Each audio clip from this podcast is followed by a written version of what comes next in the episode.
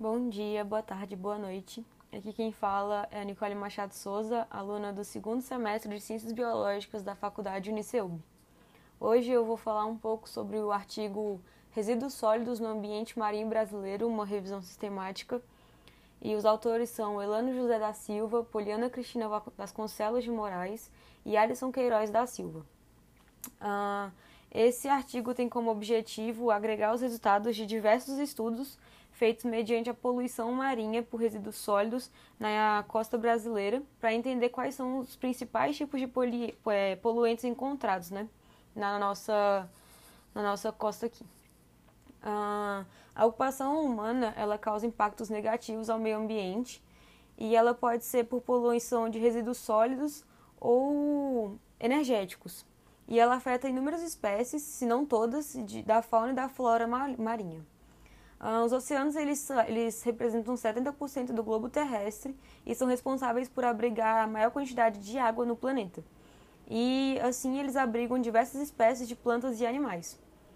As zonas costeiras são ambientes que abrigam uma grande diversidade de organismos em razão dos diferentes ecossistemas que a compõem, como as praias, é, recifes de corais, costões rochosos, mangues, dunas, lagunas, estuários e restingas, que são ecossistemas que é, juntos formam a costa brasileira, né? É, com o aumento da população e o crescimento dos centros urbanos, as zonas costeiras passaram de abrigos para animais a cidades urbanas, causando inúmeros impactos à fauna e à flora e, indiretamente, a saúde humana e as atividades que ocorrem nesses lugares.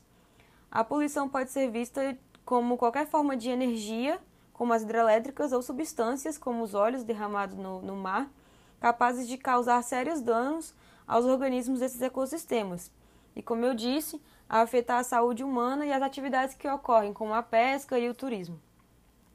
E alguns autores, a gente tem o Cordeiro e Costa, o Brandão, o Silva, o Santos. O Santos ele fez duas pesquisas, uma em 2005 e uma em 2009.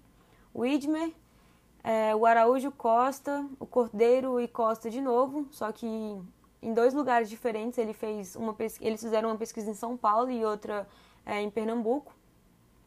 O Belar, Belarmino e o Santos de novo em dois lugares diferentes, um em Bahia e outro no Rio Grande do Sul. Eles viram que os principais resíduos sólidos que poluem as, a zona costeira são plásticos, madeira, vidro, papel, material de higiene, é, casca de, de, cebola, muito, muito encontrado no Rio de Janeiro, é, ponta de cigarro, metal, é, isopor, material de construção é, esponjas também, matéria orgânica, é, nylon usado para pesca, é, lixo hospitalar, é, tecidos, produtos de higiene, como eu disse, borracha. E o principal é, o principal poluente encontrado foram os plásticos. E isso nos mostra que mesmo estando no século XXI, em que o mundo se preocupa com a saúde da, da natureza, a gente entende que a população usuária das praias e da, da zona costeira, de uma forma geral, não está preparada para cuidar e, e fazer jus ao, à nossa zona costeira. Assim, eu, eu encerro o nosso podcast. Agradeço por você que ouviu até aqui e que nós venhamos é, mudar o nosso hábito, mudar as nossas concepções sobre a natureza e fazer jus e honrar o país em que vivemos, a oportunidade que temos de viver em um país tão rico e diferenciado que é o Brasil. Até mais.